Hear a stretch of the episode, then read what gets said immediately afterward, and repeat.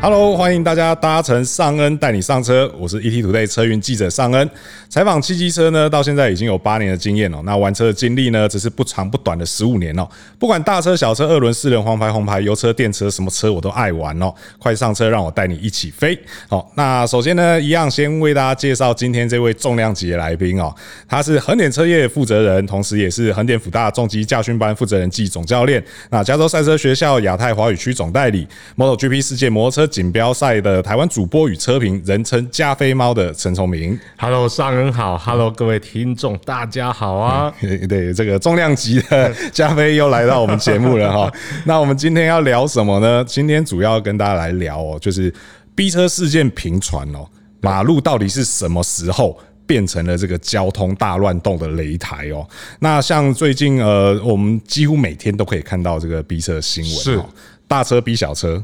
汽车逼机车，就连行人哦都是受害者哦。马路根本就现在就已经是这个大乱斗的这个擂台了。那什么时候我们才能够在路上安心的移动哦？那今天呢，我尚恩啊，还有这个我们来宾加菲猫会用我们亲身的经验哦，来跟大家做分享哦。那首先一开始，我们还是先来聊一下哦，这个最近很多这个触目惊心的这个逼车事件哦。对对，那加菲应该也有看到这个最近很有名，大家车友都会修揪来去买水产哦。对，加菲也有看到那个影片嘛？我有看到那个影片，然后也有很大很大的感触。对对，那那个影片大概就是有一个骑士，那他在骑行的过程之中呢，他呃。可能跟一台货车有一些冲突吧。对，那最后货车直接选择从路肩超车，然后超车的过程中不知道是故意的还是不小心的，反正车尾就扫到了摩托车。对，那最恐怖的是那台摩托车居然是往一台砂石车的车底冲过去，对，还好人没事。对，因为呃，我经历了这么长时间的摩托车经验呢。通常遇到大卡车都没有好下场。对对对，那个真的是看的，我相信很多人看的是，呃，可能有些人看的是觉得很恐怖。对，到底为什么我们在路上骑车开车会变成这样子？那另外一方面是有很多人觉得很愤怒。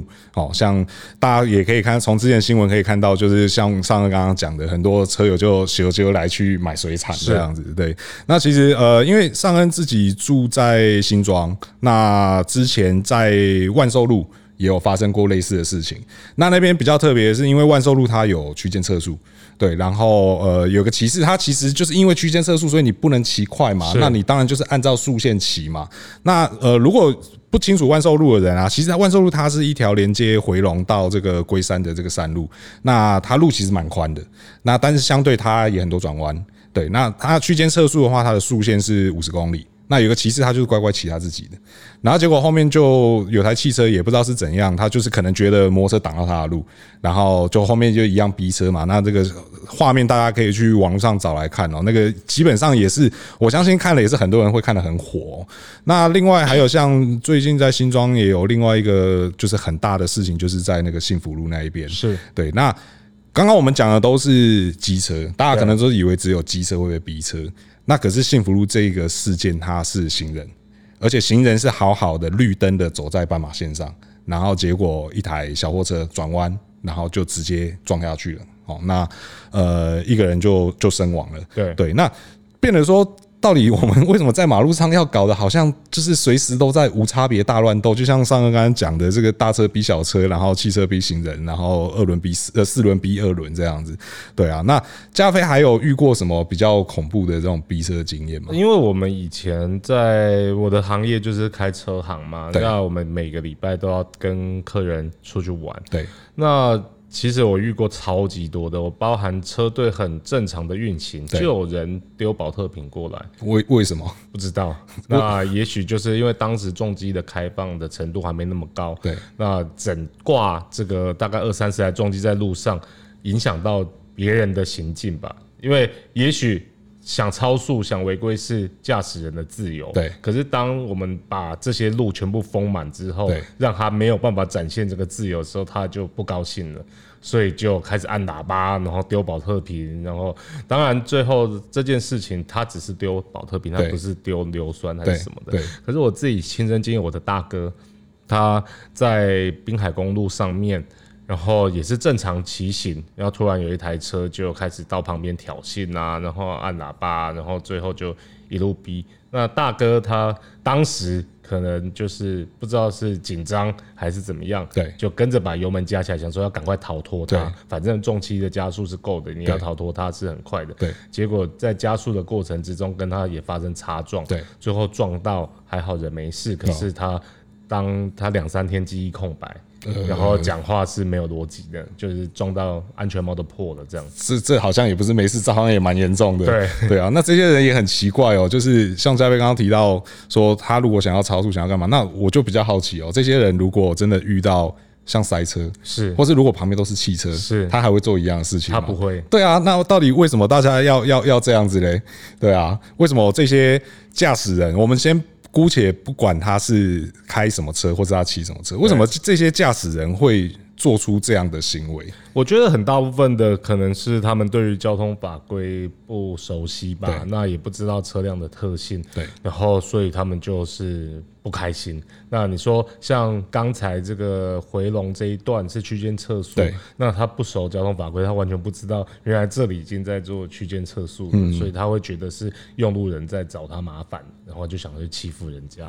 那很多就像这个。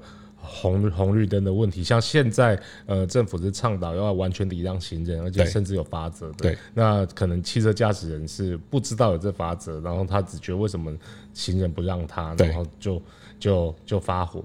而其实我发现呢、啊，因为我们做了很多交通的研究，其实，在用路人就是发生车祸的或者这种恶意逼车的起因，都不是。当下的驾驶人，他们互相发生什么事情，都是这个 B 车的驾驶人，他可能是遭遇到其他事，比如说他今天心情不好的，或者他前面经历很大的塞车，然后或者是他他今天跟他老婆吵架，然后反而是一个发泄的情绪反映在当下的这个驾驶人，所以是很倒霉、很无辜的。这个就跟那个乌龙派出所的那个一样，就是上了车就变了一个人这样子。对对，对啊，那。这个是呃，为什么大家都是会呃？我觉得问题还是在于说，很多人他逼车的时候，他都会认为他是对的，是对，好像蛮多人会这样子认为。那究竟在这个问题到底是制度上出了问题，还是什么地方出了问题？其实我觉得，我因为我到国外去也骑了很多摩托车。那日本不要讲啊，因为日本民族性就是他们的所有人都是很礼貌，所以在日本骑车其实是很轻松，你不用担心。可是其实到美国去一样的状况，就是你要很小心，因为他们也会逼车，而且也会遇到神经病，而且呃，在美国的逼车是更恐怖，因为高速公路的速限是六十迈到八十迈之间吧，就是比台湾快了一些，对，就是一百多公里的情况底下，然后。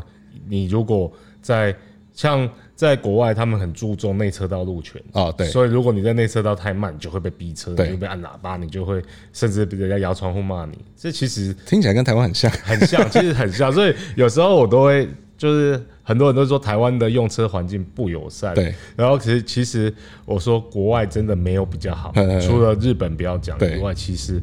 都没有比较好，那到东南亚，真是就更恐怖了。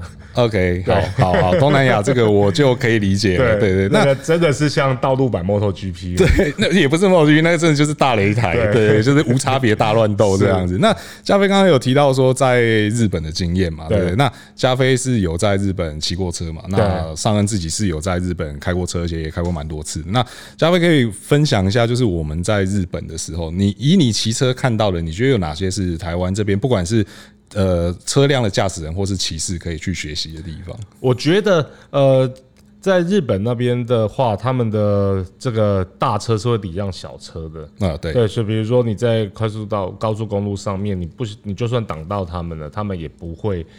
立即超你车，他们会等待等待。那所以对于你用车来说的话，就会很放心。尤其是像我们在那边是交通不熟的，对，路况不熟的，那骑起来就相当的安心。对对，那所以呃，我觉得是他们的自律性很高。那欧美呢，逼车的神经病虽然有，可是大部分的人是不会主动去尝试的，因为罚则太高了。OK，对。那尤其在美国，你不小心。讲难听，你在麦当劳，它地板没拖干净，你摔倒，你可以告到一大笔的求偿金。对对对。所以在西方世界，他们的这个呃起诉率是非常高的，所以大家是很害怕找麻烦，所以为了不要麻烦，那就干脆规矩一点会比较好。对，那这个其实也是呃现在台湾一个蛮大的问题哦，就是其实很多人说台湾的罚则不重。对，但其实我们还是有刑法可以去制裁。对，可是前几天的报道也有提到说，就是这个相关的呃，不管是起诉也好啊，或者是这个最后定定罪也好，好像那个比例相对是少的。是啊，对，那罚罚单那些其实说实在话也不痛不痒，你可能吊照三个月、一年，那吊照其实。对于这些会去做出这些行为的人，吊照好像也没有用，因为他还是会无照驾驶，对，他就还是照开啊，对啊，他还是照开照跑啊，对啊，那罚罚金就更不用讲，六千到两万四，危险驾驶六千到两万四嘛，那个好像也。对于很多人来讲，并不是一个很高的金额，对啊，所以在法律层面来讲，其实这个还是有一个蛮大的改进空间哦。对。对，那呃，以上恩自己来讲的话，在日本开车，其实跟加菲讲的一样哦，就是你有没有觉得在日本，不管走路也好，骑车也好，开车也好，都是很舒服的事情。是啊，对，其实这个就是跟加菲刚刚讲到这个自律性和礼让的问题哦。就好比说刚刚提到说这个内车内车道要净空这件事情，其实在日本你会发现内车道其实很少有车，是真的有车，那些车也真的是快车。那当有比它更快的车的时候，它一定会让。是，而且比较有趣的是，日本的内侧车道其实大车是可以跑的，就是卡车那些是可以跑的。当然前提就是当你速度必须要有到，嗯，对。而且他们也不会有那种呃，就是他们的车道上面其实会标明，就是这个是所谓的追越车道，就是用来做超车用的。对，可是台湾其实也有一样的东西哦。就是我们有走高速公路的话，就是你会看到内侧车道都告诉你什么内车道为超车用什么的，然后净空。可是从来没人在听。对，我觉得这一点其实很重要，就是我们的教育出的问题。啊，其实是看不懂字吗？很多的高速公路汽车驾驶人是根本不知道自己需要让路让路的。那因为我们的汽车考照里面没有高速公路驾驶的。道路考照，对，因为现在都道考就是在市区而已，对对对，对，所以大家都理所当然的忘记，其实他们在笔试的时候是有做这些事情的。那驾照取得太容易，也是一个很大的主因，因为你知道，在欧洲或者在日本，你要考一张汽车驾照，这是要比登天还难的。你一定要有绝对的驾驶技术，你才能上路。对，可是，在台湾，大学生大概一个暑假就可以拿到驾照，然后开始就可以自己开车的时完了，呃，对，交通也可以。对我自己是，我想想看，我是对我是高中毕业的时候去考的驾照，对，然后，诶、欸，到底具体笔试写哪些东西不记得，啊，当时只错了一题啦，对，但是现在真的也不太记得。你有发现我们在台湾考照的制度，对于这个标示左转、右转什么，就很像我们在比赛。对于黄旗、红旗、蓝旗这些东西讲求的非常明确。对啊，你必须要记得非常清楚。对，可是他在这个考照上面，哎，这个谁是优先，谁是路权的东西，他反而是考的没有这么的艰深，然后而且会也没有让人家留下这么多的印象。我觉得这一点是可以去做改变的。如果所有人都非常的理解这个路权的问题的话，比如说。这个两个路口，一个路口是闪红灯，一个是闪黄灯，谁是优先路权？我相信很多人都不知道。这个很基本的问题，大家都不知道。大家最有印象的大概就是之前网络上流传那张图，一个十字路口，然后三台车，然后问你谁先过，然后结果下一张图是三台车撞在一起。对，就是大家都对这个观念很薄弱，所以其实在这方面是真的还需要再加强哦。对，像我一直觉得说，如果台湾的考照制度，比如说呃，像七十岁以上还是多少岁，我忘。他们必须要每年做体检啊，对。那为什么我们的一般有驾照的道路用人没有在定期的用网络，还是用什么样的方式去做一个考试？那去逼你一定要去熟悉这些东西？我觉得如果能做到这个，应该是可以改善大家唤起。对于交通法则或交通法规的记忆，对啊，就是类似一个像回训这样的概念哈。对，，OK，好，那在现在才加入我们节目的朋友呢，在这边还是跟大家提醒一下哦，欢迎大家搭乘尚恩带你上车。那我是 ETtoday 车云记者尚恩，那在我身旁的呢是这个加菲猫陈聪明。那我们今天呢跟大家聊的呢是逼车事件频传。马路到底是从什么时候开始变成这个交通大乱斗的擂台？哈，好，那刚刚加菲也有提到了说，就是我们刚刚讲的都是这个法则或是这个法规的问题嘛。那其实，在日本开车、骑车还有另外一个很舒服的地方，就是礼让。对，对他们一定都会礼让，而且就像刚刚加菲提到的，就是他们的礼让并不只是单纯是在这个就是呃法律规则内你必须得要让，而是他们几乎无时无刻都会去做出这个非常礼让的行为。好比说，像可能你从这个匝道要汇入主线车道，基本上我在日本开车的经验。我没有遇过会有人关门然后不让的，是对对对。那这个礼让的精神，他们当然你说这个是民族性，我相信对。但是这种习惯，难难道我们台湾的就是驾驶朋友们没有办法去学习吗？对啊，我在讲到日本，还有一个印象就是网络上有一个影片，就是在一个街道，然后有一台大卡车，对，它挡住了这个。可能会挡住到其他驾驶人的视线，然后刚好有小朋友跑出来，那后方有一台轿车，他就赶快冲出去，然后去做提醒，让前车准备减速，因为小朋友的，因为他可以理解到小朋友的是没有办法让那一对向来车有办法看到。啊，所以感觉上就是每一个驾驶人都很想保护别人，对。然后很想成为英雄，对，因为你看当天这个这么好的一个动作，然后救了一个小孩的人命被人家放上网络上，然后这感觉就是很很让人开心的事。如果我们台湾的驾驶人每一个人都觉得我是来保护环境的。那可能就会很有成就感，对，所以去让驾驶人找到成就感，也许是政府他们下一个课题，就是让你怎么样在使用交通工具的时候有成就感、有优越感，然后有英雄感的这种感觉产生。嗯，对，这个确实是一个，相信这样子做的话，或许会让大家比较愿意说，就是把这个开车或骑车的时候这种。不好的情绪收起来，然后反而是每一次坐上车或是呃骑车出门，都觉得是我要为这个道路环境负起点什么责任这样子，对，而不是说好像来到这边就真的是大乱斗擂台，就是我我我我觉得你这样子不对，然后我就要弄你，我要欺负你，我要修理你，我要讨回来，对对对，其实不应该是这样。对啊，对啊，对啊，这个实在是让人很难很难接受的一件事情哦。对，每次去日本开车回来，真的回到台湾。的路上的时候都觉得好不习惯，对，非常非常的不习惯哦。对，那我们刚刚也提到了说，就是呃，关于这个考照的制度嘛，然后还有这个呃，经呃，就是关于大家想法这种这这种观念的部分。对，那其实加菲还有没有有没有发现到另外一件事情，就是呃，我们举一个最简单的例子，你在台湾开车有没有这种经验，就是你原本走的这个车道是直行车道，对。可是走着走着，它突然变转弯车道，变缩减车道，或者变缩减车道，或是变转弯车道。对，可是在日本从来没有这种事情。对，而且能转弯的路口，基本上你一定有地方可以让你去那边等着转弯，而不会去挡到后面的车。对，这个其实像这样子的例子在台湾非常多。对，那加菲怎么看？我们怎么样去改善这个问题？我觉得像这有点像是呃，我们是一个比较呃老旧的城区。然后，所以有一些城区，它里面的交通的号志是可能是民国六十年的车流量对所规划的。对，所以当现在的这个环境越来越提升的时候，那可能在重化上面就必须要重新做规划。对，那这些功课应该就是要交给现在你知道这个大专院校里面有什么交通研究所这些这些或者是运研所那一些对这些啊这些专家他们应该要。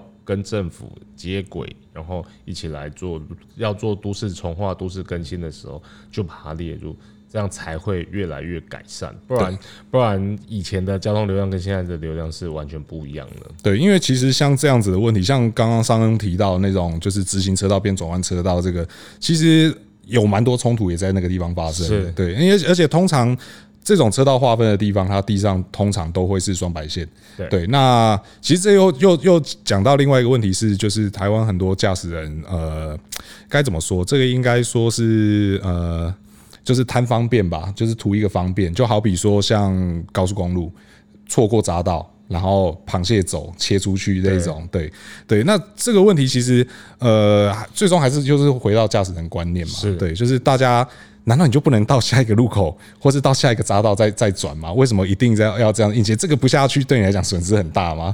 对啊，大家都会有这种很奇怪的想法。所以除了这个道路设计以外，真的大家的观念也还是很重要哦。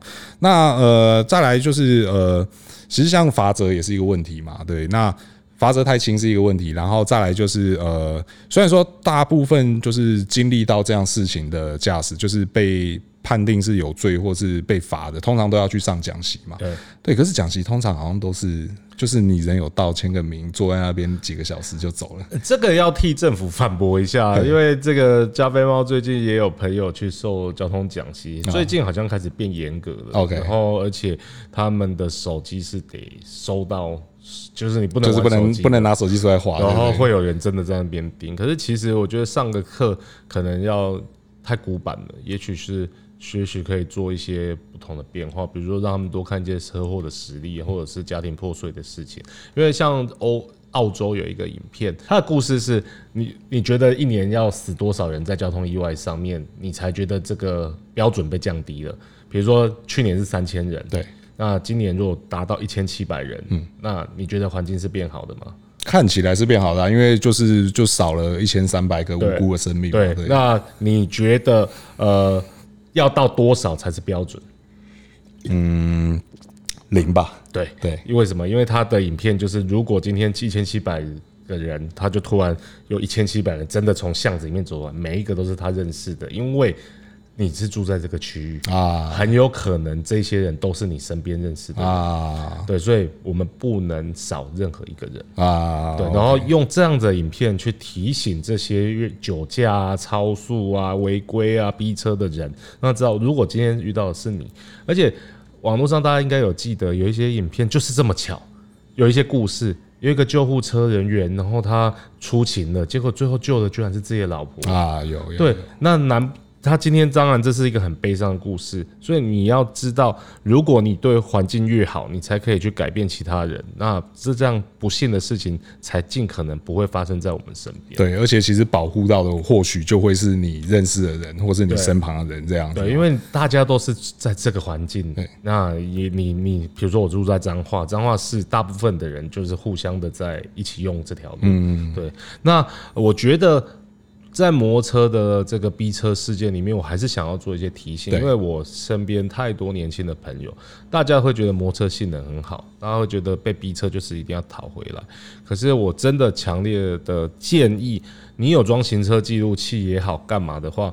就算有人要逼你车，拜托你把刹车减下来，你就让他先过，你就当做他今天心情不好，他跟他老婆吵了一架，他今天被人家倒了一千万，对，你就让他，你就让他老婆 老婆跟人跑，对，你就把他想的哇，他老婆跟人跑这么可怜，对，那我还是让你好了，对，你不觉得这样子让让这件事变得有趣一点？是啊，而且你也不会那么气，然后你真的去跟他做冲突，你一定输。是啊，是啊，是啊，而且就算你摔车了，你只是跟他索赔。那可是，万一你的命都没了，是你的家人帮你索赔。对啊，对啊，对啊，这个听起来就真的是会差很多。其实有时候真的是换一个想法，换一个心境哦。对，不管你今天是呃遇到什么样的事情，其实。这种换位思考是是是是非常重要的，对不对？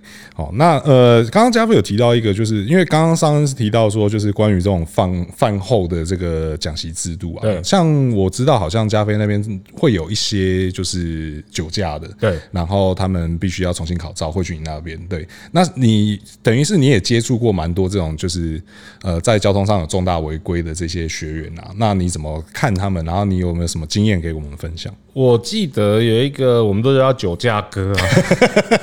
他一来第一天就说他已经会骑了，他就是因为酒驾关系被吊销驾照，然后非常 keep put，然后就是觉得大家在找他麻烦。我当下就跟他说，我们这边就是要上课，如果你不上课的话，我真的帮不上你，去看谁愿意收你。然后他看到我那么坚持，他也吓到了，然后就开始我每天，我其实是不用每天带驾训班。去盯着每一个学员的学习状况，因为我的教练都很优秀，可是我就特别的针对这一个大哥，他的上课的、下课的抽烟时间，这个娱乐时间，我会在旁边陪他，我就开始跟他聊，跟他说，这个酒驾，你知道有多少重机骑士喝了酒上车，结果车操控不好，自己摔了不打紧，车滑出去还撞到别人，然后或者是。这个就开始跟他讲到我们讲的。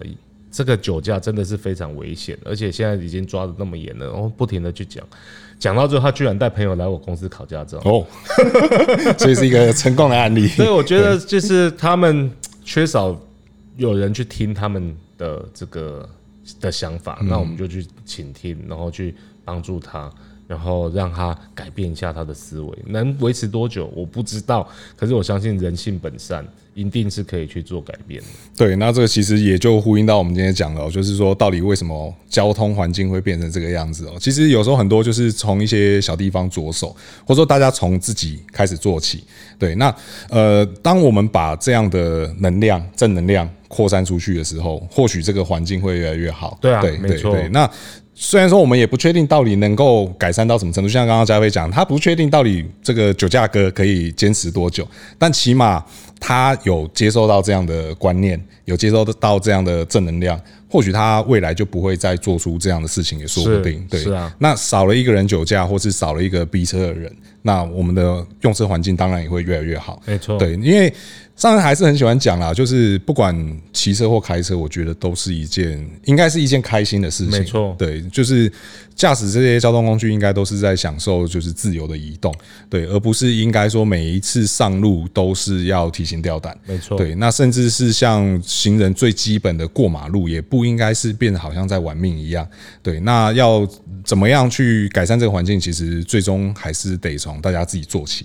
哦，那大家不管是在观念上也好。好，或者是在这个法治的这个理解上也好，又或者是这个自己个人的修养，就是礼让礼让这件事情也好，就或许这个都是大家可以一同去努力，然后去改善这个环境的地方。没错，对，OK，好，那感谢大家今天收听我们尚恩带你上车的这个 Podcast 哦。那如果呢，对于我们今天的讨论的主题啊，有任何的意见或者有任何问题啊，都欢迎在留言提出来，和我们一起讨论。那如果还没有订阅的朋友呢，也记得马上按下这个订阅按钮，这样才能够随时收听到我们最新的节目。那感谢大家的收听，也感谢我们今天的来宾加菲猫陈崇明。OK，好，那我们下次见了，对，就下次再见了，拜拜，谢谢，拜拜。